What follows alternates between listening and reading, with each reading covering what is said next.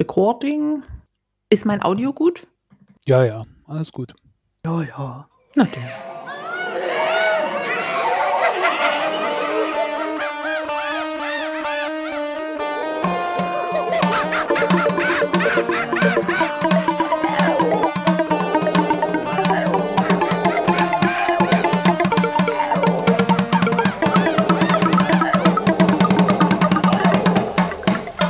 Brüllaffen Couch. Hallo und herzlich willkommen zur Folge 333 der Brüllaffen Couch aus der inzwischen Halbquarantäne. Wir sind ja jetzt nicht nur der Ebola-Podcast, sondern, naja, nicht so ganz der Corona-Podcast, das müssen wir schon zugeben. Aber so ein bisschen nehmen wir ja doch an dem Zeitgeschehen teil. Und mit mir, äh, mit mir und wir meine ich Spritti und mich. Hallo Spritti. Ah, hallo Apfelkern, hallo liebe Hörer. Ähm, wusstest du, dass 333 äh, die Schlacht bei Issos war? 333.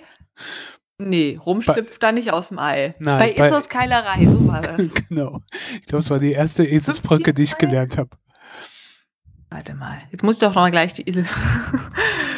Das ist mal ganz toll, wenn man die Iselsbrücke nur halb weiß, dass man sich nicht mehr erinnert. 753 rumschlüpft aus dem Ei, so war das. Ja. Ja. Was von unserer Bildung zurückblieb. Ei. Drei. Drei und Ei reimt sich. Gut. Gut, äh, aber das nur nebenbei mit der Keilerei.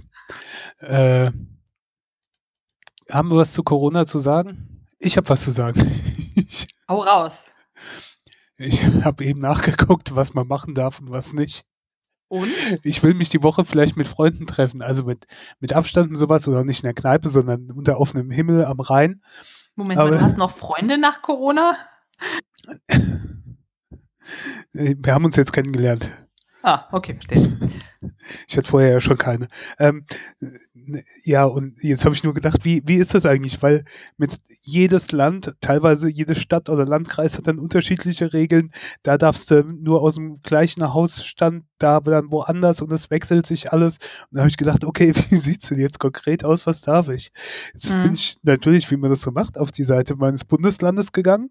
Und die haben auch extra dann eine Unterseite, corona.lp.de und kann sich dann PDF anschauen über die vier Phasen der, der Öffnung.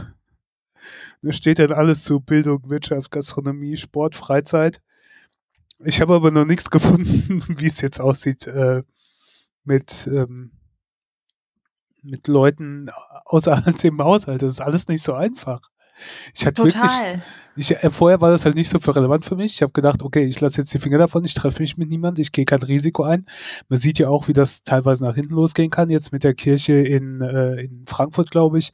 Und ähm, ah, irgendein Restaurantbesuch, wo dann auch äh, quasi sich das halbe Restaurant angesteckt hat oder sowas da war. Ich weiß Ja. gerade gar nicht mehr, wo das war. Irgendwo weiter nördlich von mir aus. Aber ja, ich habe wirklich keine Ahnung. Ich we- we- weiß auch auch nicht so ganz, ob ich es wirklich machen soll oder machen will. Also ich meine, okay, das ist relativ leicht Abstand zu halten, aber es ist schon komisch. Ja, und vor allem die Regelungen sind ja so unterschiedlich. Ich pendel ja immer so ein bisschen zwischen Berlin und Brandenburg und interessiere mich jetzt gerade ganz zum Thema, wie ist denn das jetzt zur Regelung bei Hochzeitsfeiern? Und in Berlin steht auf der Website, bei Eheschließung dürfen sich bis zu 20 Leute treffen. Und in Brandenburg steht, Feiern müssen verschoben werden, maximal Leute aus zwei Haushalten. Und wenn du an der Stadtgrenze wohnst, kannst du dann fragen, ob du bei jemandem bekannten Paar Straßen weiter feierst und dann darfst du plötzlich 20 Leute. Also das ist halt auch irgendwo seltsam. Also, äh, wenn du nach Rheinland-Pfalz kommen willst, standesamtliche Trauungen und Bestattungen sind mit begrenztem Personenkreis unter Auflagen möglich. Was das dann wieder ist, ist äh, die nächste Sache. Oh, Bestattungen in Berlin sogar bis 50 Leute Gäste, also Trauerfeiern, wo ich mich frage, aha, und warum dann nicht bei Eheschließung? Also, hm? Weil, weil das eine kannst du nochmal nachfeiern und das andere nicht, oder? Naja. Ich glaube, da hat einfach jemand gewürfelt und Zahlen beschlossen, weil irgendwo muss man was hinschreiben. Und diese Uneinheitlichkeit, die lässt halt, glaube ich, auch die Leute zweifeln, dass sie sagen, naja, also wenn jeder jetzt hier was anderes angibt, dann kann das ja alles nicht so wichtig und so feststehend sein. Das heißt, ich muss mich da sowieso nicht dran halten. Weil wenn du dich umschaust, Also die Leute hängen einfach in Rudeln zusammen. Und ich glaube nicht, dass die alle gemeinsam wohnen. Ich meine, wissen kann man es nicht, aber ähm, ich zweifle. Ich meine, ich verstehe das ähm, mit dem Föderalismus bei uns und mit den Ländern und dass du die eigenen Besonderheiten hast. Und ich verstehe das auch bei Europa und äh, und natürlich hat auch so eine Zentralregierung ihre Nachteile, wie in Frankreich, wo ich auch verstehen kann, wo die Leute irgendwo in, in der Bretagne sich aufregen, was ihnen da von Paris aus vorgeschrieben wird. Aber bei so Sachen finde ich das schon echt doof. Weil mhm. Der Punkt ist halt, ne, ich wohne hier direkt, also so wie du ja auch, da pendelt zwischen unterschiedlichen Ländern, äh, Bundesländern. Ähm, ich wohne direkt an der Grenze zu Hessen. Ich äh, ich habe Freunde, die arbeiten hier, äh, die arbeiten auf der einen Seite und wohnen auf der anderen Seite. Ähm, ich meine, dann hast du völlig andere Regeln oder so, da muss ich überall informieren und dann ist das alles so klein, klein, klein. Ähm, ja, das ist jetzt etwas sehr. Am Anfang war das klar, mach einfach gar nichts, bleib daheim, außer du musst arbeiten. Ja. Ja, okay, aber jetzt ist, ach, naja sei verwirrt, egal wo, in welchem Bundesland. Ja. Ich glaube, das ist so ein bisschen schwierig. Und in der Bahn tragen sie alle eine Maske und dann kommen sie raus, reißen die Maske runter und liegen sich in den Armen. Das ist halt auch, naja, zumindest für die anderen in der Bahn dann schützend. Lass uns über was anderes reden, reden was einen aufregt. Menschen. Menschen. Äh, ich war, also es regt mich zum Beispiel schon auf, dass die Leute an der Kasse nicht mehr ihren Abstand halten ähm, mhm. und so Sachen. Und dass sie jetzt auch mit diesen Idioten zu rechnen hast, die das dann aus Protest machen, die aus Protest ihre Maske nicht tragen und sonst irgendwie sowas, was halt einfach nur asozial ist. Mhm. Ähm, aber das nur nebenbei. Aber weil es mir immer aufgefallen ist, was mir auf die Nerven geht, Leute, die sich in eine Schlange stellen an der Kasse und dann nochmal weglaufen und der Wagen steht dann da und du stehst dann so hinten dran und die kommen nicht wieder, weil ihnen dann aufgefallen ist, dass sie noch die Milch brauchen oder weil sie irgendwo irgendwas entdeckt haben oder sonst irgendwie sowas. Und dann hm, gehe ich jetzt an denen vorbei, äh, sind sie gleich wieder da. Also das, also dann geht raus aus der Schlange. Dann holt das, was ihr braucht und stellt euch halt wieder neu an. Aber dieses, dieses, du kaufst ein und dann gehst du an die Kasse, wenn du fertig bist. Aber dieses, ich stelle mich schon mal an die Kasse und mache dann meinen Einkauf fertig. Das nervt mich, ist mir nun mal so aufgefallen. Ich muss ganz ehrlich mich schuldig bekennen. Also mir geht es häufig so, ich habe kaum Pfandflaschen. Und wenn ich mal eine habe, irgendwie von einem Event oder von unterwegs, dann steht die ewig im Zimmer und dann habe ich die in meinem Rucksack und vergesse total beim Einkaufen, die vorne einzulösen. Und bei mir im Supermarkt ist es so, ich stelle dann an der Kasse und habe genau in diesem Moment, wenn ich warte, den Blick auf diesen Pfandautomaten und denke mir so, oh, diese eine Flasche wolltest du doch abgeben. Lass dann also den Wagen stehen, flitze rüber, schmeiß die Flasche in den Automaten, reiße den Bon raus und flitze wieder zurück und hab den Wagen dann 30 Sekunden stehen gelassen. Also das mache ich so viermal im Jahr. Hm. Können wir Drei, diesen Podcast dreimal, jetzt fortführen? Dreimal hätte ich die durchgehen lassen, aber viermal ja, ah. aber äh, ich denke mal, das ist ja, da sieht man dich dann ja wahrscheinlich auch, wenn man den Automaten im Blick hat, da sieht man, wo du hinläufst. Aber ich, wo mich das so geärgert hat, ich war beim Aldi an der Kasse und dann hast du ewig, eh, eh schon ewig gestanden, weil es so voll war, und dann den Wagen hingestellt, dann ist sie weggelaufen. Mhm. Dann kam mit Milch wieder zurück, dann ist sie wieder weggelaufen. Dann hat sie aus dem Brotautomat irgendwie Brötchen geholt und hat die wieder zurückgebracht. Und da habe ich gedacht, kauft ein und dann stellt euch an die Kasse. Es ist. Ja, verstehe das ich auch. Also ich mache das nur, wenn ich genau weiß, ups, ich habe, eigentlich, eigentlich ist es eigentlich immer nur die Pfandflasche, vergessen die einzuschmeißen. Oder zum Beispiel, ich muss noch Zitronen holen und dann weiß ich genau, wo es liegt und dann flitze ich. Aber nochmal suchen gehen? Nee. Ja. Und hängt natürlich darauf an, wie weit ich bin. Das mache ich nur, wenn ich halt noch nicht aufs Band legen konnte, weil vor mir besetzt ist. Also wenn so zwei Leute vor mir sind. Ja. Naja, das äh, nur nebenbei. Über was regst du dich denn so im Supermarkt auf? Ich hasse es, wenn ich so willkürlich irgendwo Produkte abgelegt finde und am besten noch Sachen, die gekühlt werden müssen. Also du gehst so durchs Aktionsregal Und plötzlich liegt da 'ne Packung Eis und du denkst so: „Okay, hat sich jemand grade gegen's Eis entschieden? Kann ja passieren. Warum packt der das nicht zurück, wo es hingehört?“ Oder du stehst vorne an der Kasse, das ist ja auch so 'n Klassiker, wo dann irgendwie noch diese Blümchen sind und irgendwie so Rumpelsüßigkeiten, die raus sollen und dann liegt da irgendwas drin, was weiß ich, 'ne Paprika, die irgendwer spontan nicht mehr wollte. Ah, könnt ihr die dann nicht zurückbringen? Okay, ihr standet in der Kasse, ne? Könnt ihr die nicht einfach kaufen? Äh, oder dem Kassierer vorne sagen also, Ja. kennst du das, wenn diese Sachen einfach so reingeschmissen sind, irgendwo im Regal einfach stehen? Und wahrscheinlich war es dann die letzte Paprika des Supermarkts und irgendwer anderes sucht es und ist total traurig. Ich war gestern gestern? Was haben wir heute? Samstag? Ja, gestern, äh, bei Kaufland einkaufen und, ähm, habe beim beim, äh, äh bei Reis und Nudeln, äh 1 1/2 Kilo frischen Schweinerücken gefunden. Oh. Von der Fleischtheke abgepackt. Wer weiß, wie lang der schon da lag. Nur 'n Aufkleber gelesen. Und dann habe ich ihn wieder an die Fleischtheke gebracht und habe gesagt, es hat da hinten rumgelegen. Weil wer weiß, wann Oh. das entdeckt wird, das steckt das stinkt und das ist ja auch alles nicht so hygienisch und ja, keine Ahnung. Du bist 'n guter Mensch. Genau das meine ich. Und manchmal auch wirklich so Sachen, die gekühlt gehören, irgendwo hingeschmissen. Weißt du, so es gibt so Hausschuhe im Angebot und dazwischen liegt irgendwie 'ne Packung Bratwurst. Äh. Ja, Ja. die Sache ist ja auch, äh, Paprika oder so was, okay, wenn man's wieder zurücktut, könnte man's auch, äh, noch jemand anderes kaufen. Aber so Eis oder das das Frischfleisch oder so was, wenn das warm ist, dann ist es halt hinüber. Das ist halt, ne, was für 'ne Lebensmittelverschwendung, wenn wir davon reden. Und der Punkt ist halt einfach, die Leute bezahlen da nicht und nehm nehmen sich halt auch so 'n bisschen raus, der Kunde ist König. Ich finde es halt ich weiß nicht, das ist halt auch so 'n bisschen respektlos den Lebensmitteln halt gegenüber. Total. Ich kaufe auch ganz gerne, wenn ich weiß, ich verbrauche da haben wir auch schon drüber gesprochen, bald Sachen, die bald verfallen oder auch einfach 'ne Zucchini mit 'nem Kratzer. Weißt du, die sind ja relativ schnell verkratzt oder irgendwie 'ne Paprika, die schon 'n bisschen schrumpelig ist, wenn ich weiß, ich will die eh irgendwie in 'nen Schmortopf machen und da muss die jetzt nicht knackig sein. Ja.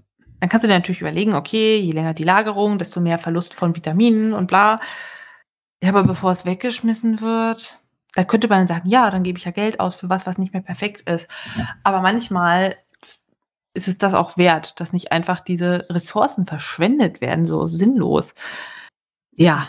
Du kennst ja vielleicht auch den sie haben ja mei manche Supermärkte so 'n kleinen Teil, wo sie dann so Zeug haben, was kurz vorm Ablaufen ist. So. Deine Lieblingsecke. Und, ähm, wenn ich da vorbeikomme, gucke ich halt auch, ist da jetzt irgendwas, was ich gebrauchen kann und wo ich Mhm. weiß, dass ich's auch, äh, relativ zeitnah brauche, nicht noch mal das ewig bei mir aufheben. Dann denke ich mir: „Ja, gut, gut.“ Ist ja kein Unterschied, schmeckt ja genauso gut wie irgendwas, was noch Ja. Monat haltbar ist, wenn ich's ja eh am nächsten Tag esse.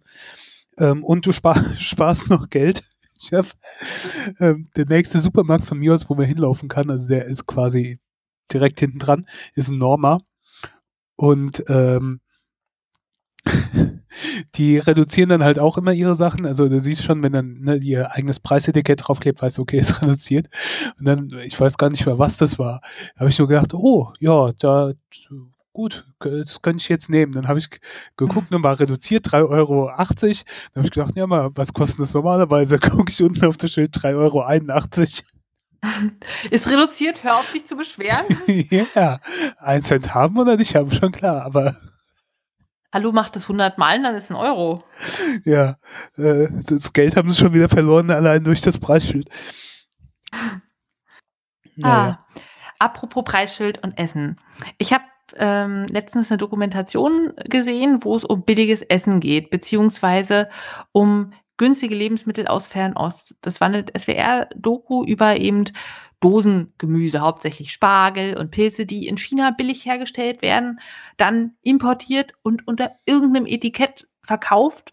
Und da wird auch gar nicht angegeben, woher kommt das. Also, so absurde Sachen wie die bauen in China Tomaten an und verkaufen die mit irgendwie so 'nem italienisch angehauchten Etikett. Mhm. Und dass da eben dann auch, ja, Rückstände sind von Schadstoffen und hat mich echt so 'n bisschen wieder schockiert. Ich meine, wir, wir kennen ja schon viele Sachen, so Tricks mit Verpackung und Zucker und Farbstoff und Konservierungsstoffe und Fleisch eingeschweißt unter Sauerstoffatmosphäre, dass es lange rosa aussieht. Aber da dachte ich mir schon wieder, boah, die Welt ist echt schlecht. Also nur damit die Dosenpilze 10 Cent günstiger sind, aus China einschiffen, statt irgendwie in Deutschland oder Polen oder irgendwo zumindest in der Nähe herzustellen. Hm. Das hat mich wieder ganz schön deprimiert. Und dann habe ich mich mal auf die Suche gemacht und tatsächlich im roten Netto zum Beispiel kommen auch die Spargel, ähm, Spargelprodukte aus China und auch dieser Pilztopf. Bei Aldi habe ich gesehen, kommt der Spargel aus äh, China und irgendwie fand ich das richtig eklig. Es war da deklariert. Hm, sonst gibt es da irgendwie eine Nummer, eine Ursprungsnummer, woran man es erkennen kann. Da bin ich jetzt nicht der Richtige zum Beraten. Das haben sie aber gezeigt in der Dokumentation. Und da habe ich mich wirklich gefragt, warum sparen diejenigen, die sich leisten können? Klar, wer kein Geld hat, der hat irgendwo keine Wahl. Vor allem in Deutschland so stark am Essen. Also das war auch in dieser Doku so ein Beispiel, eine Familie, die ein hm, großes Auto und Haus hat und Markenklamotten trägt und kaufen dann irgendwie so Dosenessen, statt frische Möhre zu schneiden und Pilze zu schneiden. Ist es irgendwas, was du kulturell nachvollziehen kannst? Bist du auch so? Nee, nee, kann ich nicht wirklich nachvollziehen. Ist ja nur der Treibstoff für deinen Körper, weißt du? Also kannst du ja reinkippen, was übrig bleibt irgendwo. Ja. Ich denke, wir unterschätzen da auch einfach so die Möglichkeiten der Ernährung, dass wir da ganz stark unsere Gesundheit, unser Wohlbefinden beeinflussen können mit eben einer bedarfsdeckenden, aber auch letztendlich adäquaten, gesunden Ernährung, einer artgerechten, könnte man sagen. Also wirklich, die Leute achten beim Hundefutter drauf, dass es alles voll ist und nicht mit Stoffen versetzt, aber selber machen sich dann Tiefkühlpizza oder sowas. Da, da, da kriege ich immer ein bisschen die Krise. Aber ganz viele denken darüber auch na nicht nach. Also das kann man ihnen gar nicht zum Vorwurf machen. Man wächst da ja natürlich auch rein. Und wenn man gewohnt ist, dass man für irgendwie die Dose Spargel, ich weiß nicht, 1,50 ausgibt, dann kriegt man einen Lachanfall, wenn man für frischen Spargel der gleichen Menge, den man noch schälen und alles muss, mehr bezahlen soll. Ja, das ist dann einfach so ein bisschen versautes Preisniveau. Aber sobald man im europäischen Ausland unterwegs ist, merkt man ja in Frankreich, in Großbritannien, Lebensmittel sind da einfach viel, viel teurer. Und ich glaube, deshalb haben die auch einen anderen Stellenwert.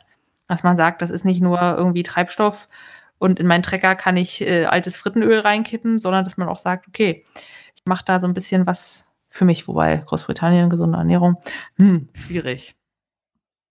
Ich, ich hoffe, du verstehst, was ich meine. Ja. Ja. Und so ein bisschen ist es ja auch nicht nur für einen als Konsument schlecht, sondern auch für die Arbeiter. Das wird da auch ein bisschen beleuchtet, dass es eben ja, ganz furchtbar ist, dass sie keinen Monatslohn haben, dass die nicht wirklich Arbeitsschutz haben. Das ist ja jetzt aber auch nochmal im Rahmen der Corona-Situation hochgekommen. Ich meine, hast du gelesen von den Schlachtfabriken, von den fleischverarbeitenden Firmen?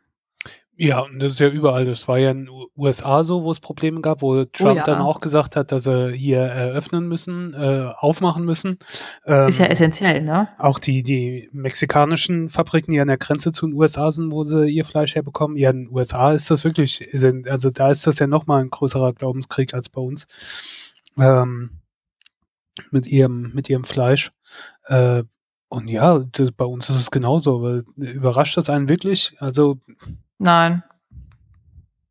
Wobei, ich glaube, viele denken da nicht drüber nach. Das ist so ja, wie die Kinder, die denken, die Paprika wächst im Supermarktregal. Natürlich denken dann viele nicht drüber nach, weil, ne, woher kommt die Kuh aus dem Kühlregal? Äh, woher kommt die Milch aus dem Kühlregal? Die ähm, Kuh aus dem Kühlregal.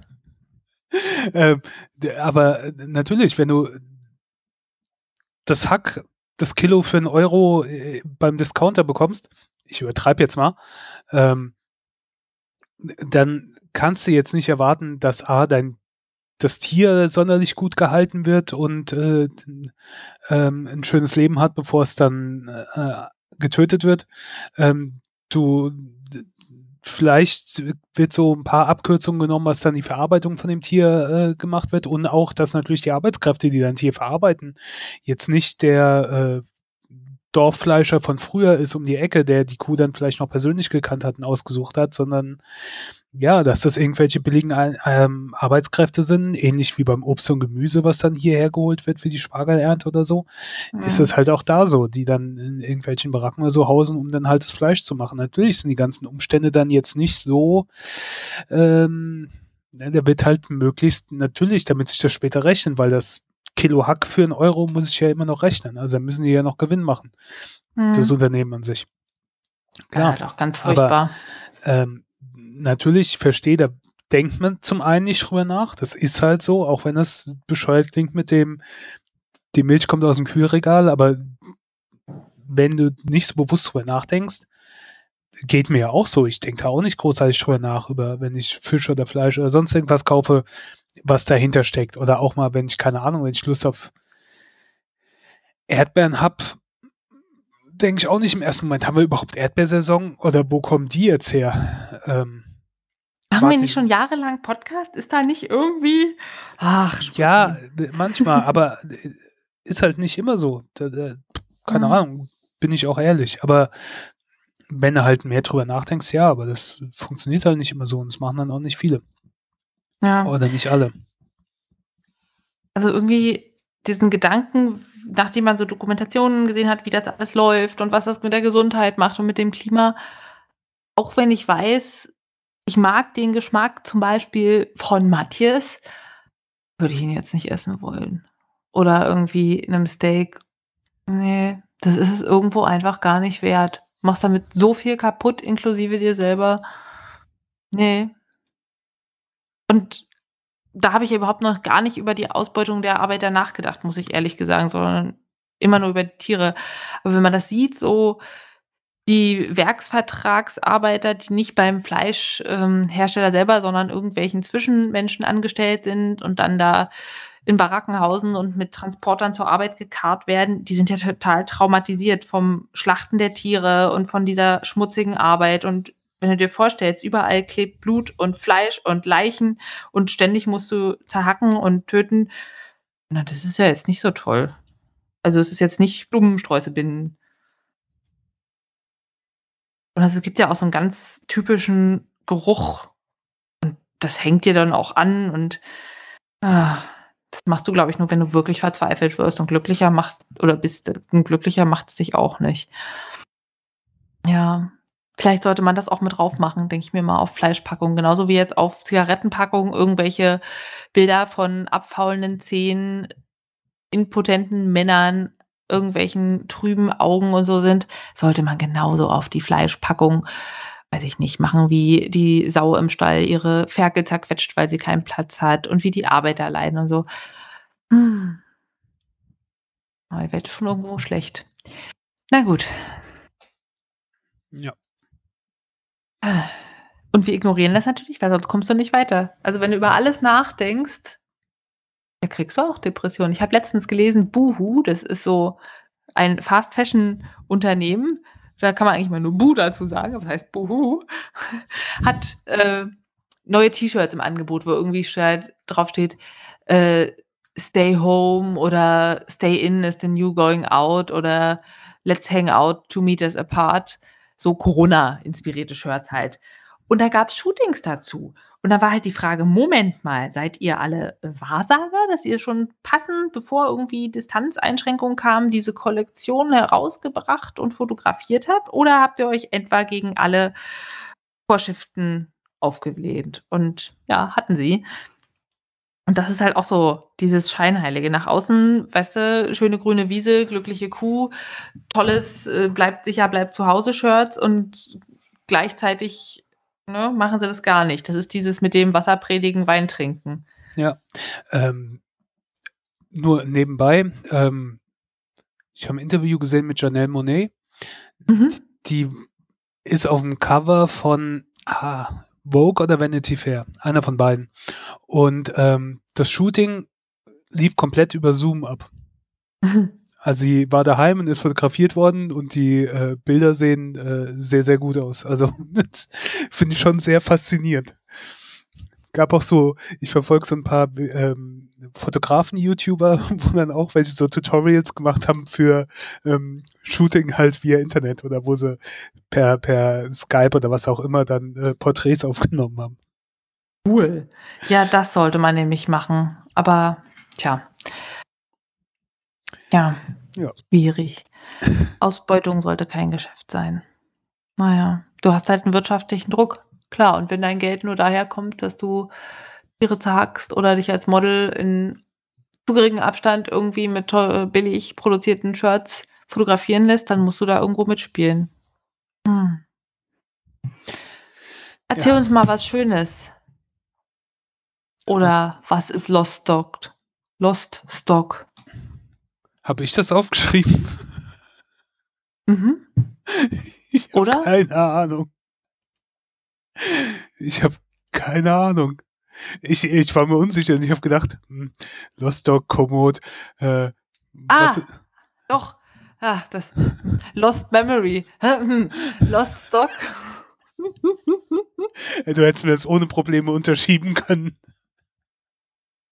Beim nächsten Mal dein Thema oder mein Thema? Brüll auf dem Couch. Wir sind sehr gut vorbereitet. Ah, nee, das war so ein mitternächtliches, ich lese das nochmal und ah, interessant, ab auf die Liste.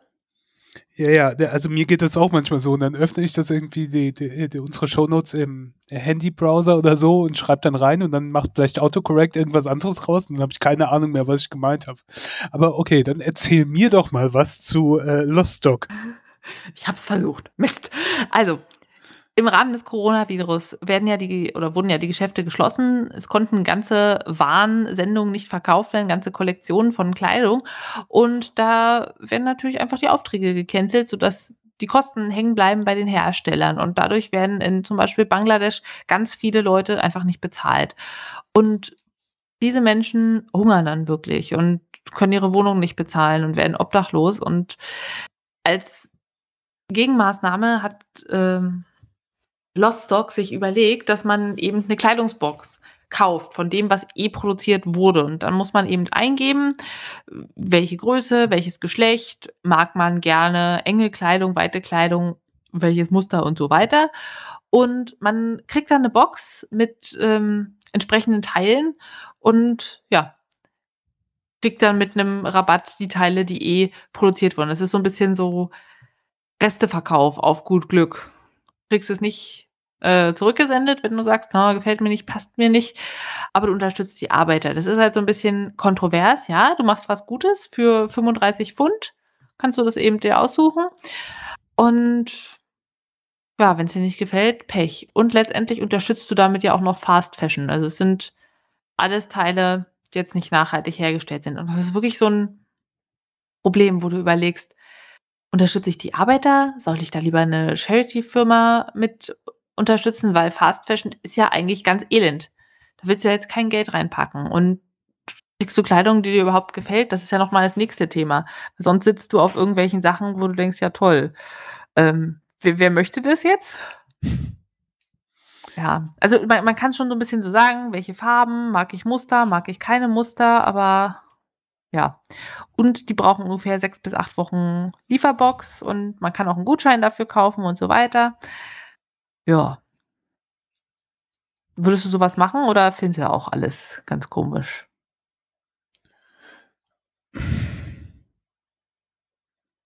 Hm. Ich weiß nicht. Keine Ahnung blind halt irgendwie sowas zu kaufen, was du dann vielleicht doch wieder weitergibst oder wieder entsorgst, weil es vielleicht dann doch nicht das Passende ist oder sonst irgendwie gibt. Also ein bisschen wie Koffer ersteigern, ne? Nur aus dem Grund halt, um die zu unterstützen, gibt es dann nicht eventuell noch irgendeine andere Möglichkeit, da unterstützend tätig zu werden, in welcher Form auch immer, ich habe keine Ahnung.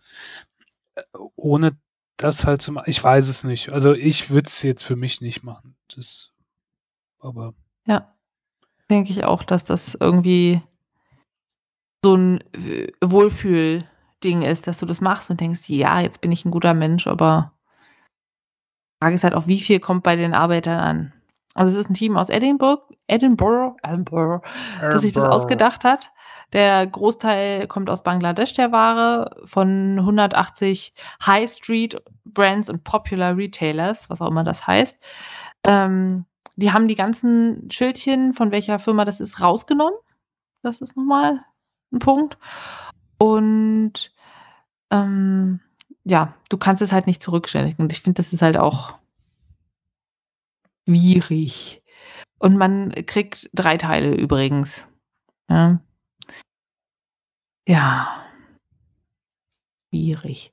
Ähm, übrigens, momentan ist auch nur Lieferung nach Großbritannien. Also, kannst sowieso nicht damit shoppen. Tut mir leid. Vielleicht irgendwann noch mal. Oder du hast 'n Freund in Großbritannien es gibt so Postbox-Firmen.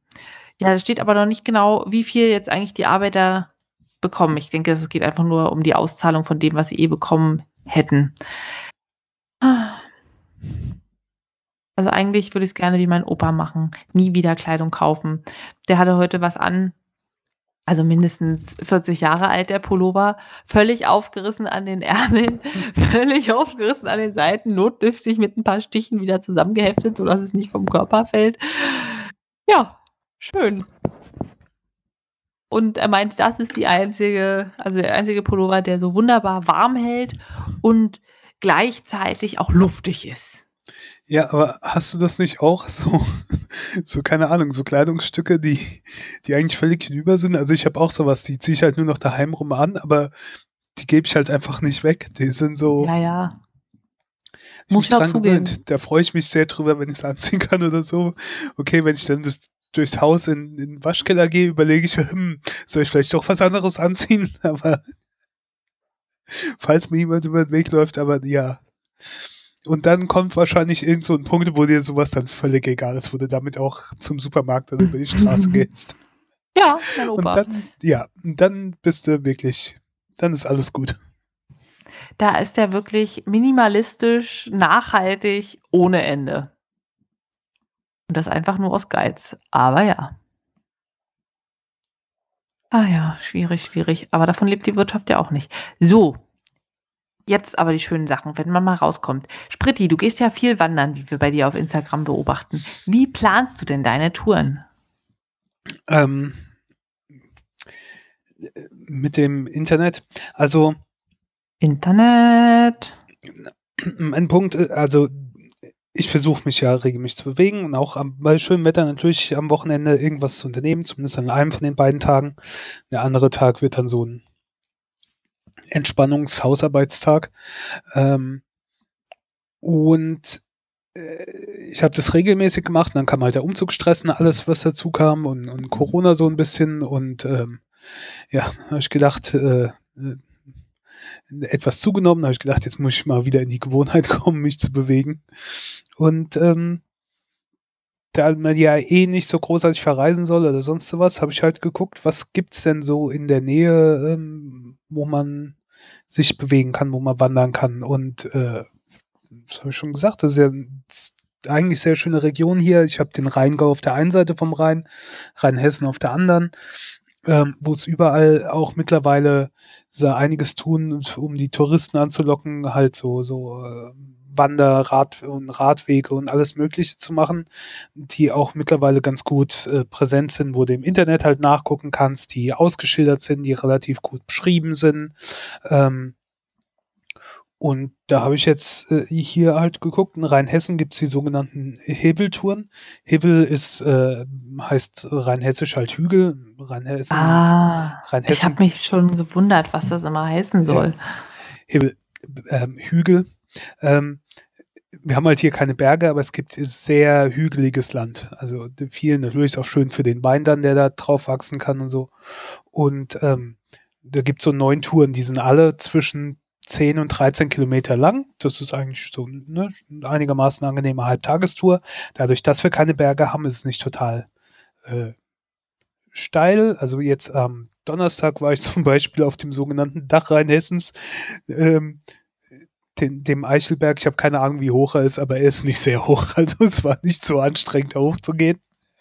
Ähm, und ja, so plane ich halt. Und, ähm, das ist jetzt einfach mein Ziel, die ganzen, diese neuen Touren nach und nach zu laufen. Und dann muss ich mal gucken, was ich als nächstes mache. Was, ich bin manchmal halt so ein bisschen spontan. Ich sehe irgendwas und dann recherchiere ich halt darüber. Also zum Beispiel, wenn ich in, ich arbeite ja in der Spedition.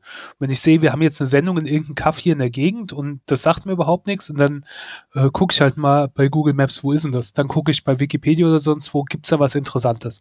Was gibt's da zu sehen? Geh vielleicht auf die Homepage davon. Ähm, und guck so, was ist in der Gegend, was könnte da interessant sein und dann merke ich mir das. Ich habe so ein, äh, bei Google Maps mir so ein Label gemacht mit ähm, Orte, wo ich mal hin will. Und immer ja. wenn ich irgendwo was Interessantes halt sehe oder höre oder auch Bilder auf Instagram sehe, wo ich denke, ach, das sieht aber cool aus, falls du irgendwo da mal in der Gegend bist und so merke ich mir das. Und ähm, dann überlege ich mir so, wenn die Woche zu Ende geht, gucke ich halt, wo könntest du jetzt hin? Wo hast du Lust? Hast du Lust, ein bisschen äh, weiter wegzufahren? Hast du was direkt vor der Haustür? Wie motiviert bist du? Wie ist das Wetter? Ähm, also, ne, dass nicht auf, keine Ahnung, 15 Kilometer Tour bist und dann bist du vom Regen überrascht. Ähm, ja, also sind so Sachen, auch wenn ich mit dem Auto fahre und manchmal Sachen sehe, das, ich glaube, das habe ich schon mal erzählt.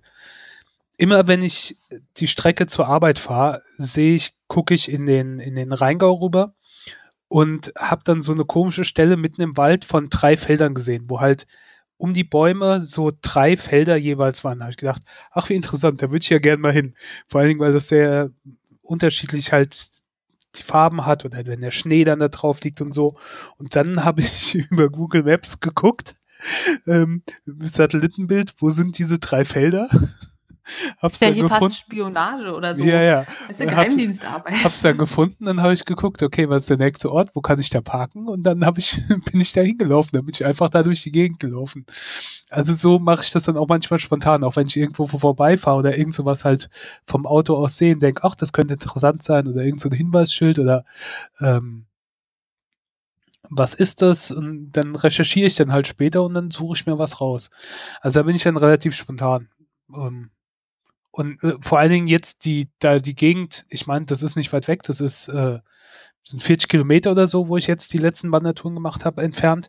Aber da war ich halt noch nie im Leben. Ich kenne die Orte vom Namen her, ich war da halt noch nie. Und manchmal liegt das Schöne halt auch so direkt vor der Haustür, ne? Also es ist jetzt nicht total spektakulär, natürlich sind jetzt keine Riesengebirge oder Meer oder sonst sowas, aber ähm, Wasserfälle, glaub, springende Einhörner, ich, badende Jungfrauen, Nein. Nee, aber jeder von uns hat bestimmt, wenn er sich so ein bisschen beschäftigt in der Gegend, in seiner Gegend, findet er irgendwas Interessantes. Ähm, ja, das ist so eigentlich meine ganze Planung. Und für alle, die die Augen nicht so offen halten wie der Spritti, habe ich jetzt äh, einen Tipp, und zwar die App Komoot wenn man jetzt wüsste, wie man die ausspricht.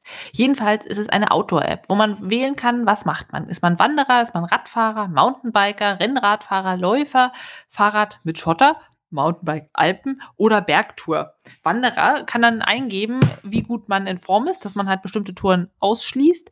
Und dann gibt es auf deren App, funktioniert auch im Web, ähm, 'ne Karte, wo eben Punkte angezeigt werden, die von Interesse sein können. Also irgendwelche Seen und Parks und Aussichtspunkte und Brücken und ne?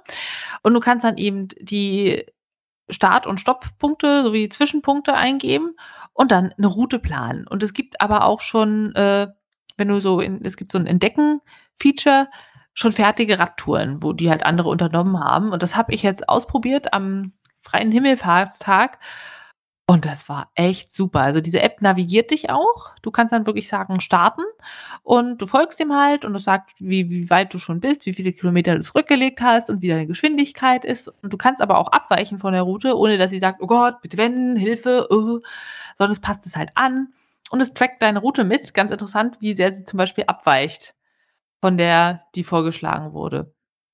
Ja, es ist total gut. Du kannst auch einschalten, ist soll es erreichbar sein mit öffentlichen Verkehrsmitteln? Wie lange soll die Tour dauern? Wie schwer soll die sein? Und das ist einfach mega gut, weil du so Radwege findest, die du sonst einfach nicht gekannt hättest. Und du kannst halt auch bei diesen Rundtouren zum Beispiel, du kannst auch sagen, ob Hin- oder Rückweg oder Rundtour, sagen, das soll mein Startpunkt sein. Beziehungsweise, wenn du das dann an machst in der App, merkst automatisch, oh, dein Startpunkt ist ja ein bisschen außerhalb unseres Startpunkts, nö, nö, nö. und passt sich dann an. Also ich war total begeistert. Die verdienen ihr Geld darüber, du kriegst für eine Region die Karten kostenlos, für eine weitere Überregion kostet es 8,99 oder du zahlst 29,99 und kriegst Karten für die ganze Welt und musst dann nie wieder was zahlen. Also wenn du jemand bist, der das wirklich leidenschaftlich und viel macht, dann lohnt sich das wirklich, die ganzen Karten zu kaufen. Ich habe jetzt erstmal das mit der Probe gemacht und war total begeistert. Also das wird auch gespeichert als gemachte Tour. Dann kannst du halt sehen, wie viel Höhenmeter und wie lange hast du äh, gebraucht und so weiter und so fort. Du kannst auch Bilder dazu machen, du kannst auch Kommentare schicken und du kannst auch Touren speichern. Also wenn du so auf der Suche bist und denkst, ach Mensch, für später mal, dann kannst du die direkt speichern und in deinem Profil siehst du halt geplante Touren und gemachte Touren. Und ja, dann kannst du da hingehen. Das ist total gut.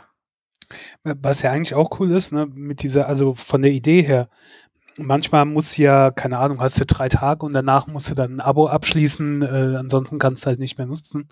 Aber dieses, dass du quasi eine Region frei hast, und jeder wird ja wahrscheinlich die Region dann nehmen, die er kennt. Und dann kannst mhm. du erstmal gucken, okay, passt das, äh, funktioniert das, äh, ist das interessant und so, und dann kannst du ja immer noch entscheiden, äh, was anderes in der Nähe zu nehmen oder alles zu nehmen oder ob es dir das wert ist. Aber das finde ich eigentlich ganz gut. So Total. Als, als zum, zum Ausprobieren. Ich glaube, ich habe auch Werbung da äh, letztens äh, zugesehen. Ich habe auch mal geguckt. Ähm, weil was ich auch mache, ich versuche halt, es gibt ja auch so diverse Outdoor-Wanderseiten, wo die wo auch Leute so ihre Wandertouren anlegen oder wo du dann halt so ähm, GPS-Touren oder sowas dann runterladen kannst, dass du quasi dann einen Navi-Weg hast. Das ähm, mache ich, seitdem ich einmal unterwegs war, wo dann halt kein Handyempfang war, wo ich gedacht habe, naja, ich habe ja Google Maps. Und dann, ich habe mich nicht verlaufen, also ich habe mich schon verlaufen, aber es war jetzt nicht schlimm, dass ich mich verlaufen habe. Ich bin halt ein bisschen kreuz und quer durch die Gegend, aber ich hatte eh keinen Plan. Aber da habe ich gedacht, okay, in Zukunft werde ich mir irgend sowas aufs Handy tun. Dann habe ich mir auch ein Programm, was dann kostenlos war, was so Dateien öffnen kann, aber das ist nicht sehr komfortabel. Ähm, ja, probier es mal aus. Also es ist auch offline verfügbar. Das war mir halt auch wichtig. Ja. Soweit total zufrieden. Das Einzige ist halt, ich weiß nicht, wie es im Ausland funktioniert. Also ob das da gut ist. Und für Autofahrer ist da nichts. Also wenn jemand gerne Autowandertouren macht. Also mh. Hm. ja. Aber an sich total begeistert. Ich gucke mal gerade auf deren About-Seite, woher die kommen. Potsdam. Mhm. Kommen aus Potsdam? War nämlich auch gerade, ich habe schon ah, gedacht, ja. Komoot GmbH, habe ich gedacht, okay, das ähm, wird dann wohl was Deutsches sein. Ja. Genau, die Frage ist halt, wenn du in Australien bist, wie gut sind da ihre Karten? Aber du kannst das halt immer dir auch selber zusammenstellen mit bestimmten Punkten auf der Karte und das ist super. Und die Preise finde ich auch okay. Also zum Beispiel für Berlin Havelland als Großregion 8,99 total okay. Oder jetzt kleine Region, Spree-Neiße-Gebiet, 3,99 geht.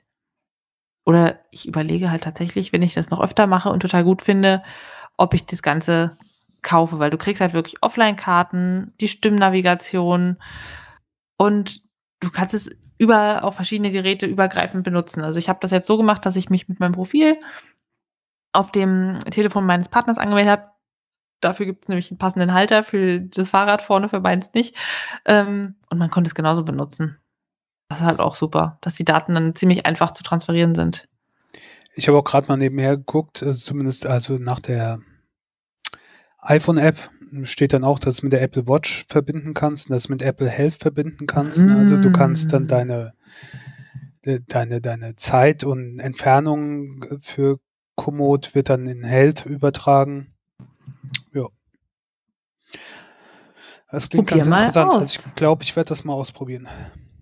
Na, ist doch schön, dass wir da was für dich gefunden haben. Ja, sehr gut. Ähm, ich habe auch noch was für dich gefunden, nämlich ganz Aha. tolle Musik. Wer meinen Instagram-Stories folgt, die ich sehr sporadisch, sporadisch mache, meistens am Wochenende, wenn ich auch was unternehme, da habe ich einen Ohrwurm äh, verlinkt oder mehrere, die, die ich seit kurzem habe.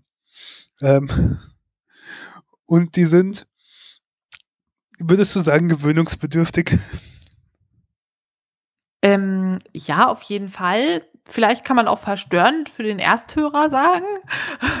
Aber irgendwie, ich habe schon äh, in der Pre-Show mit Spretti drüber gesprochen, ist es wie so ein schlechter Witz, wo du immer mehr drüber lachst oder wie so 'n schlechter Trip, wo du denkst: „Ja, also eigentlich war es richtig gut. Lass noch mal machen.“ Also, nicht, dass ich das mache, aber man sagt ja auch diesen Spruch, ne, es ist wie so 'n, äh, Autounfall. Du willst eigentlich weggucken, aber du kannst nicht, so ungefähr. Ähm, Ah. nicht, dass ich das mache, aber de den Vergleich fand ich da ganz passend. Ähm, okay, ich muss jetzt mal 'n bisschen ausholen. Also, ich äh, ich mag Musicals ganz gerne. Also, nicht alle und und so weiter. Ich glaube, das fing schon in der Schule bei mir an. Wir hatten mal im Musikunterricht, äh, Hair geguckt, also den Film zu Hair. Und, äh, der hat mich zum einen gezeigt, dass Musicals nicht irgendwas Uncooles sind, sondern dass es auch ganz cool sein kann. Und zum anderen hat er mich auch so für die Musik der 60er, 70er Jahre äh, erstmals geöffnet. Ähm, und ich mag das Musical bis heute. Ich habe, glaube ich, 7 oder 8 unterschiedliche Versionen auf, äh, Schallplatte. Ähm, und ja, also ich gehe jetzt nicht oft zu Musicals, weil hier auch nix so großartig in der Gegend ist. Da muss dann irgendwo anders hin. Aber, ähm ich höre die Alben auf auf Spotify ganz gerne und so weiter. Wie auch immer. Ich habe 'n Podcast angehört von Lindsay Ellis. Ist auf jeden Fall 'ne YouTuberin, wo ich den Kanal abonniert habe. Die macht 'n Mus äh, Musical-Podcast, ähm, Musicalsplaining heißt der, glaube ich. Ist nicht so toll, ist 'n bisschen bisschen metamäßig, aber, ähm, ich mag ihre Art halt und sie ist der totale Musical-Freak und sie hat 'n Freund, der überhaupt nichts mit Musicals anfangen kann.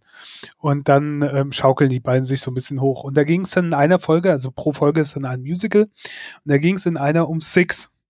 Und, ähm, das klang von der Beschreibung so absurd und interessant, dass ich gedacht habe: „Okay, das muss ich hören.“ Und dann habe ich mir das Album dazu auf Spotify angehört. Und, ähm, ja, es ist halt wie so 'n Autounfall. Eigentlich willst du weggucken, aber irgendwie kannst du nicht und, ähm, es lässt sich dann auch nicht so los. Die Hintergrundgeschichte ist, es ist im Prinzip, ähm, Six, also 6, es geht um die 6 Frauen von Heinrich dem Achten, äh, der ja, äh, primär nicht für seine 6 Frauen berühmt geworden ist, sondern dafür, dass er die Kirche gespalten hat, dass er für die Church of England gesorgt hat, weil er seine erste Frau loswerden wollte und da wollte er gern äh, geschieden werden, aber der Papst hat was dagegen gehabt und hat er gesagt: „Na gut, dann mache ich halt meine eigen eigene Kirche.“ Ähm Also, ist er ja doch für seine Frauen berühmt, indirekt. Und ja, indirekt, aber das war halt das eine war 'n Nebenprodukt vom anderen, wie auch immer. Mhm. Toll, Ähm, Frauen wieder nur Mittel zum Zweck. äh, dann hat er da einmal halt, ne, gemerkt: „Och, das funktioniert ja ganz gut.“ Dann dann hat er das noch 'n paar Mal mehr gemacht.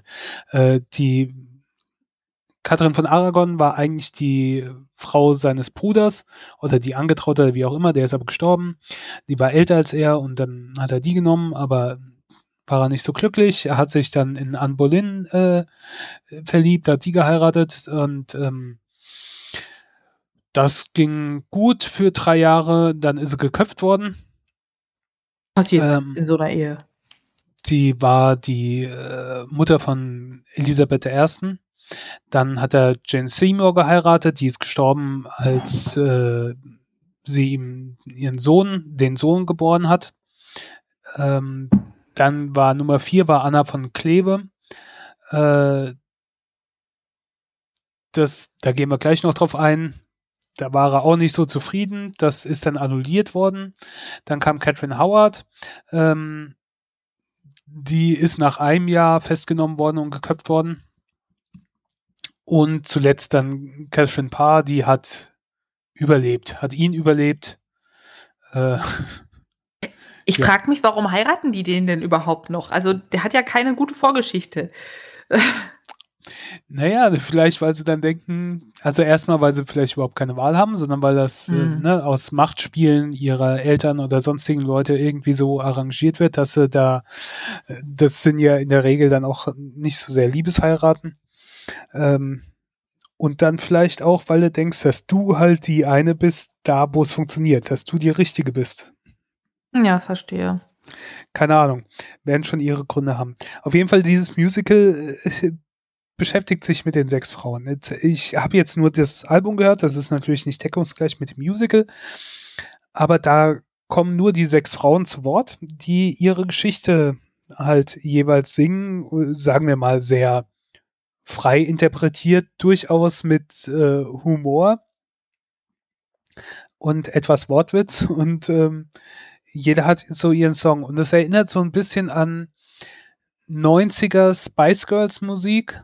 Also der Vergleich ist jetzt auch nicht von mir, das ist so von äh, Lindsay Ellis, was vielleicht ganz gut passt. Ne? So ein bisschen Girl Group Feminismus, ähm, alles ein bisschen flach, alles ein bisschen on the nose, aber. Alles ähm, ein bisschen laut und schrill auch zum Teil. Ja, genau. Deswegen, das erinnert halt auch so an diesen 90er Dance Pop und ähm, aber keine Ahnung, ist halt irgendwie was. Ähm, ja, die, die erzählen halt ihre eigentlichen Musical und äh, ihre eigenen Geschichten und das Ganze, ähm, also es wurde geschrieben von zwei äh, äh, komplettes Buch, Musik, Text wurde geschrieben von Toby Marlowe und Lucy Moss. Die waren ähm, relativ jung, also sie waren ungefähr so jung wie Lin-Manuel Miranda, als der sein erstes ähm, Musical mit großem Erfolg geschrieben hat. Keine Ahnung, also irgendwas so um die 20 oder relativ jung halt für so Musical-Menschen. Ähm, wurde dann erstmals aufgeführt von, von äh, Cambridge Studenten beim Edinburgh Fringe Festival, was ja ein ziemlich bekanntes Festival ist, äh, 2017 kam dann ans West End und ist mittlerweile international. Tragischerweise waren die gerade in der Vorproduktion, also wo so, keine Ahnung, da gibt es irgend so Art Warmlauf, bevor es dann offiziell startet, ähm, am Broadway. Wurde halt gestoppt jetzt durch Coronavirus und wer weiß, wie es danach weitergeht aber ähm, ist auch schon in Chicago angekommen, also Australien, überall in der englischsprachigen Welt. Ähm, ja, und es ist kein Musical, was so eine, glaube ich zumindest, wenn ich das alles richtig verstanden habe, äh, nicht eine, eine, weißt du, wo so eine Geschichte, eine Handlung großartig erzählt wird, wie bei Les Miserables oder sowas, sondern es sind halt diese einzelnen Leute, die dann ihre Songs singen und ihre Geschichte erzählen. Dazu wird so ein bisschen getanzt. Aber es ist auch interessant, dann mal was anderes. Und der, der geschichtliche Hintergrund mit dem Heinrich, wird das nochmal angesprochen? Also, dass du mehr über den König lernst?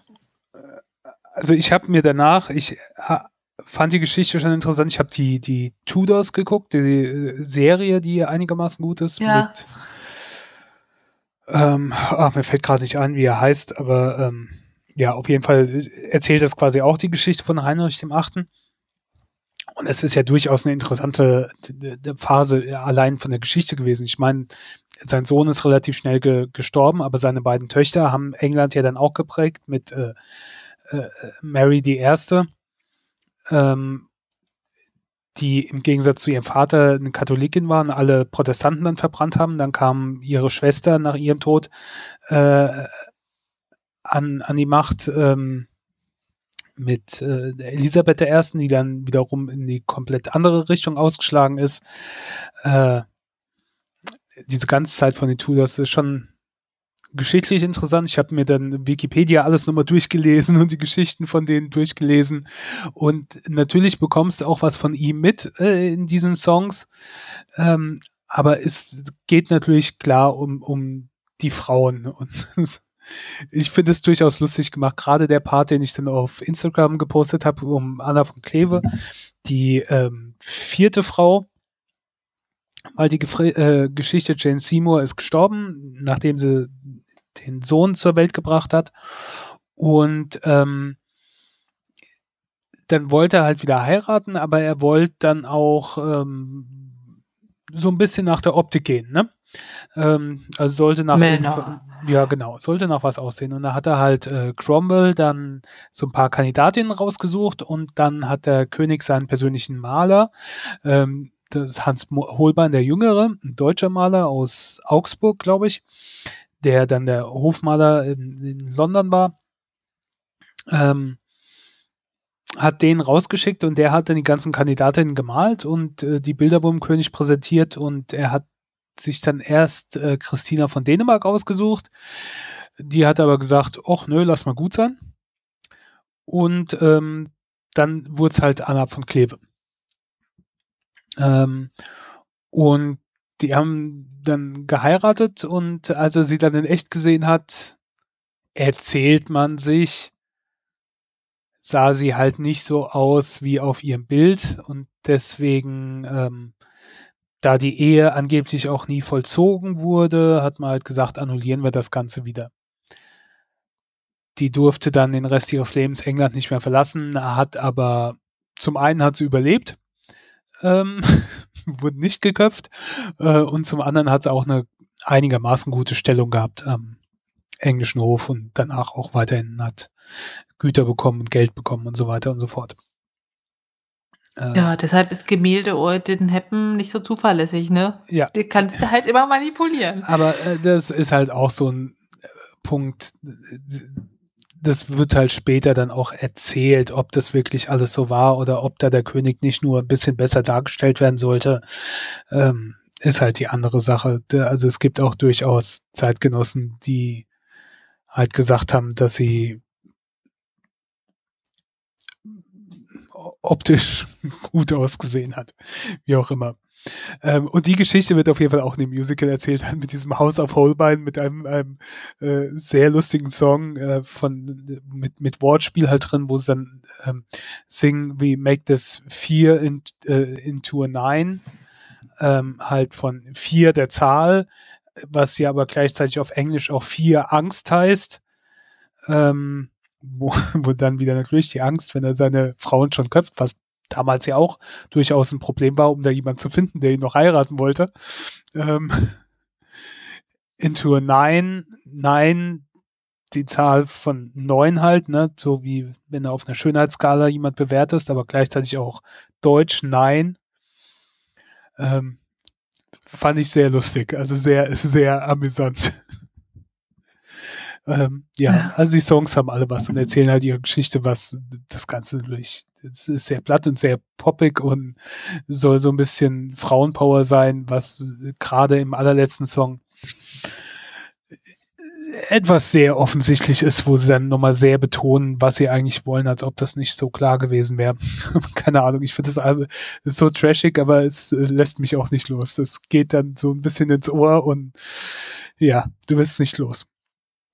Und es hat halt den positiven Effekt gehabt. Ich habe mir nochmal da die Geschichte von den ganzen Frauen und von Heinrich dem Achten und, und so weiter äh, durchgelesen und hat auch bei mir wieder die Lust geweckt, vielleicht irgendwann demnächst nochmal die Tudors zu gucken. Ja, das denke ich mir jetzt nämlich auch, dass ich gerne mal die Tudors gucken würde. Ach ja, da sind wir dann auch schon beim letzten Thema, Männerwelten. Das ist ja jetzt ein ganz großes Thema gewesen. Das ist am glaube, 13. oder 12. März ausgestrahlt wurden. worden. Ähm, bei Pro7, Joko und Klaas haben sich quasi 15 Minuten Primetime-Sendezeit erspielt und haben eben ein Video mit dem Titel Männerwelten gezeigt. Hast du das gesehen? Nein. Schade, solltest du auf jeden Fall. Also es hat inzwischen bei YouTube, ähm, ja, Moment mal, 3.789.000 Views. Das heißt, es lohnt sich. Der eine Klick macht es auch nicht mehr, aber guck's mal an. Es ist quasi eine Ausstellung, die Sexismus im Alltag zeigt, wo auch berühmte Persönlichkeiten zeigen, was ihnen passiert. Also es sind alles Frauen. Männer sind nicht involviert in diesem Video. Die zeigen, dass sie zum Beispiel nach einem Post über Turnschuhe Bilder von irgendwelchen Penissen kriegen. Und wenn sie das nicht gut finden, dann sind sie irgendwie verklemmte Schlampen und müssen mal wieder ordentlich durchgelutscht werden. Man denkt sich so, huch. Aber das sind Dinge, die Frauen wirklich passiert sind. Und dann kommt eine Moderatorin und zeigt dann, was sie für Kommentare bekommt, von wegen, ey, ich würde dich gerne mal irgendwie bumsen und oh, deine Titten sind so klein, geht ja gar nicht. Nicht mal gegen Geld würde ich dich flach äh, legen und solche Sachen. Oder auch ein Model, was genau so eine Kommentare bekommt, so von wegen, äh, ja, gar keine Brüste geht ja gar nicht. Oder ähm, zum Beispiel Polina Roginski ist mit dabei, Colleen Fernandes ist mit dabei, die dann einfach irgendwie Chatverläufe zeigen, die passiert sind, wo man sich denkt: „Okay, nein, sowas passiert“ und das zeigt halt genau diese Alltagssituation, wo Frauen sexistisch behandelt werden, über die man jetzt nicht unbedingt spricht, aber die da sind. Weshalb man eben, wenn man nachts nach einer Party alleine nach Hause geht, als Frau doch mal ein bisschen schneller unterwegs ist und sich überlegt, na, welche Schuhe nehme ich denn? Kann ich damit auch im Zweifel mich schneller fortbewegen, um wegzukommen? Oder so dieses Schlüssel zwischen die Fingerknöchel, nur für den Fall, dass der Typ hinter dir, der schon die ganze Zeit hinter dir läuft, nicht nur zufällig den gleichen Weg hat, sondern irgendwas von dir will, was du nicht willst. Und das wird sehr beklemmend, aber auch sehr treffend auf den Punkt gebracht und ist etwas, was wir uns definitiv ansehen sollten. Und es gibt halt so ganz viele kleine Situationen im Alltag, die Männer, glaube ich, nicht kennen. Also, ich habe auch schon erlebt, dass mir der Betriebsarzt an den Hintern gefasst hat und ich dachte: „Was? Entschuldigung?“ Also es ist quasi Einstellungsuntersuchung. Er weiß, das ist ärztliche Kolleg und er fasst an den Hintern. Hallo? So ganz dezent und streifend, aber völlig unnötig und ich weiß nicht, ob das passiert wäre, wenn das eben ein Mann wäre, der da untersucht worden wäre. Oder, weißt du, so, so, so kleine Situationen, wo du denkst, nee, das ist nicht in Ordnung. Und ich habe mich dann viel unterhalten mit meiner Schwester, mit Freundinnen und die haben genau das berichtet. Es gibt so, wenn, wenn man tanzen ist, sich irgendwie schick angezogen hat und dann in der Bahn sitzt auf dem Weg, dass sich dann Typen neben einen setzen und nach der Nummer fragen. Oder mir hat einer erzählt, auf den Schoß setzen und sagen, hey, es ist gemütlich, wollen wir mehr Zeit zusammen verbringen? Und man sich denkt, was?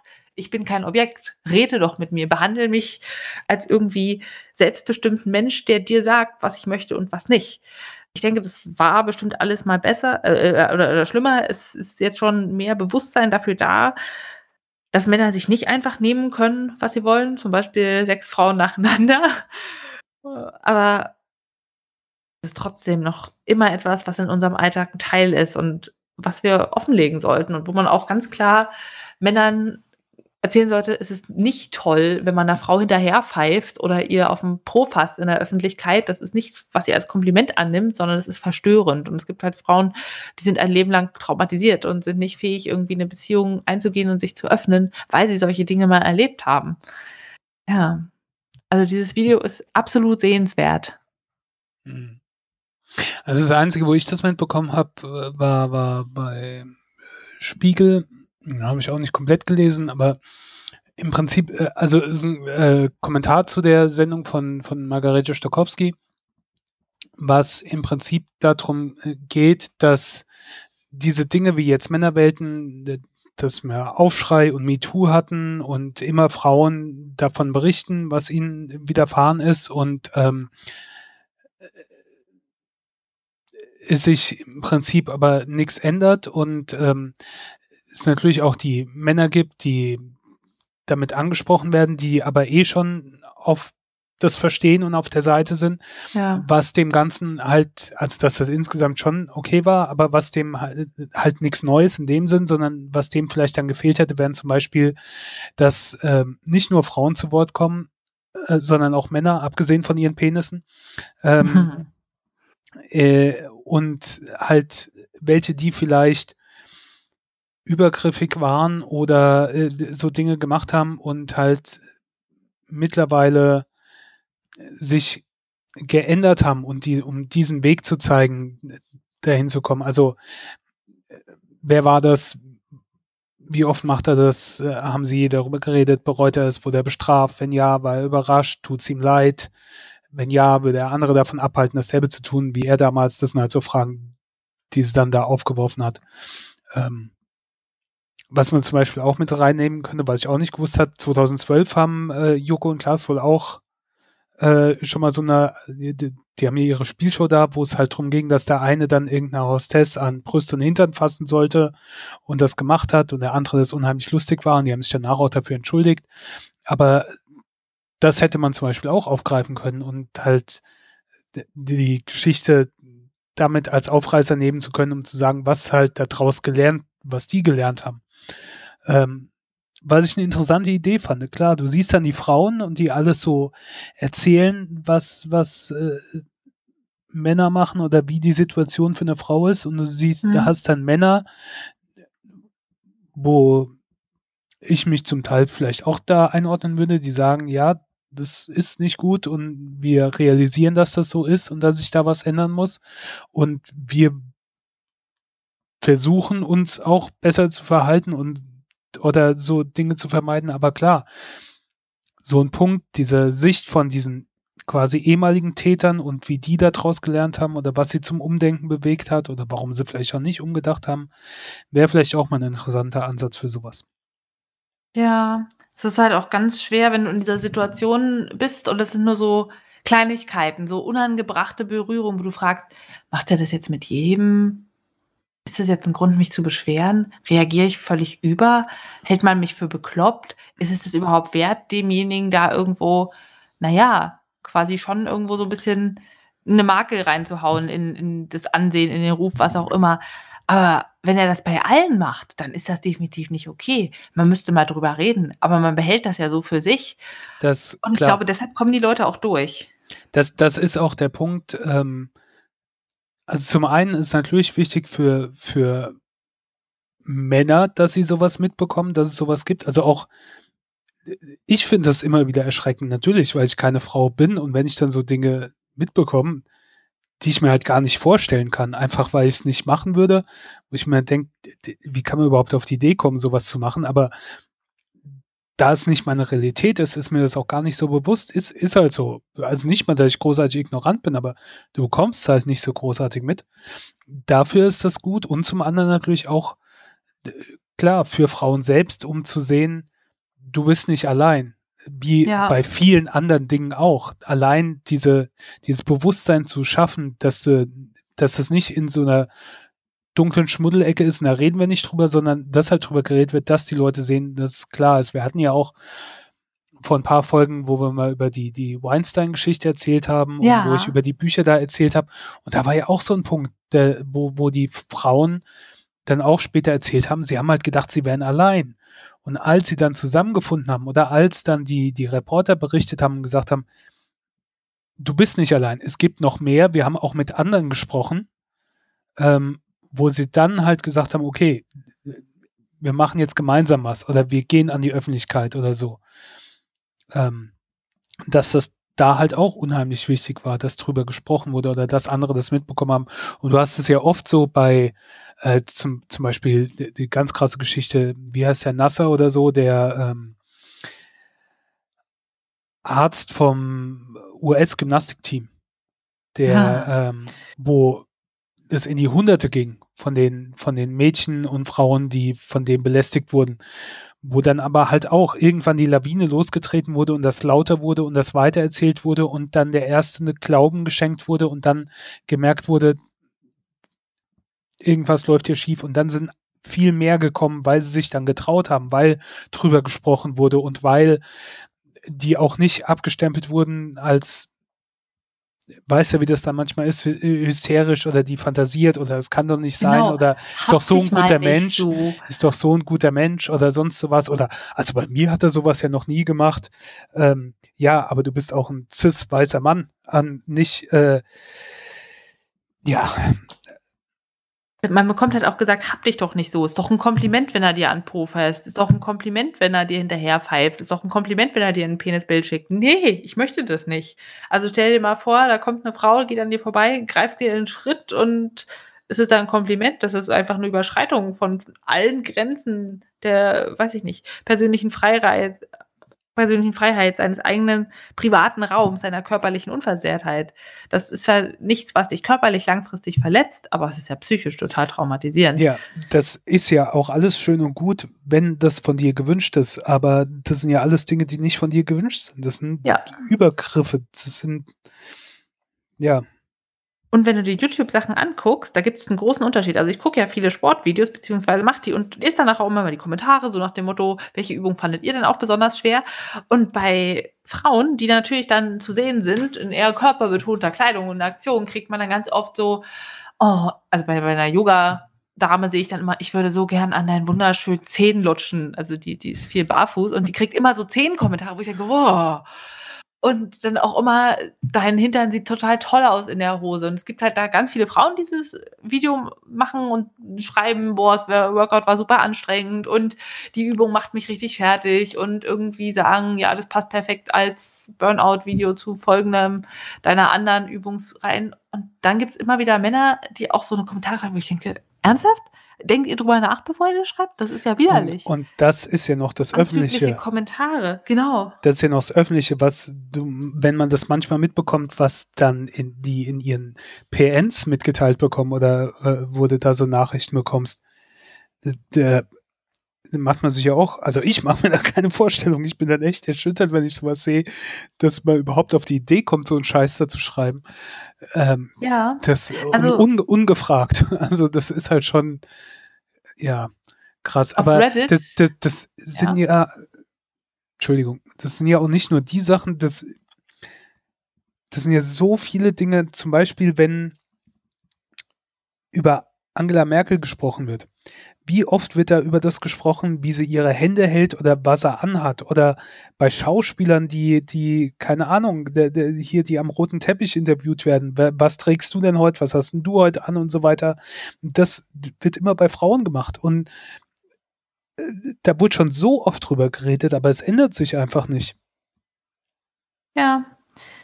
Und bei Reddit wollte ich sagen, ähm, das ist so ein Internetforum für quasi alles, gibt's halt ein Subreddit, das heißt Sex. Und da erzählen halt die Leute, was sie da für Probleme haben, was sie für tolle Durchbrüche haben, was sie für super Sachen ausprobiert haben. Und wenn da halt Frauen schreiben, was sie für Beziehungsprobleme haben und dass ihr Partner folgende Dinge nicht toll macht, dann gab's letztens nochmal einen Post dazu, dass sie alle quasi Nachrichten kriegen, hey, wenn dein Freund scheiße ist, ja, wo wohnst du denn? Ich wäre ja bereit, dir es mal so ordentlich zu besorgen. Und in diesem Post haben dann ganz viele andere Frauen geschrieben, hey, ich dachte, ich wäre die Einzige. Wow, ja, passiert mir hier dauernd. Ich schreibe schon gar nichts mehr. Und das fand ich auch total beklemmend. Ja, ja. Also mittlerweile überrascht es mich nicht mehr, weil es ist, das ist alles so absurd, keine Ahnung. Hm. Es ist ja, Ja, ja, Nee. die Welt. Haben wir jetzt noch irgendwas Nettes zum Abschied? Irgendwas, wo, wo wir jetzt wieder Freude verteilen können? Bevor die Welt zurück in die Quarantäne geht bis zur nächsten Folge? ich habe nichts mehr. Ich habe nichts mehr. Ich äh, bin sprachlos. Na gut, Ähm, dann ist es das. Schaut euch das an. Männerwelten ist wirklich großartig. ja, gut. Mit einer Okay. Viertelstunde verliert mir auch nicht so viel Zeit. Das äh, werde ich dann Fall. auch mal machen. Dann Jo. bleibt gesund, passt auf euch auf und bis zum nächsten Mal. Bis dann. Ciao.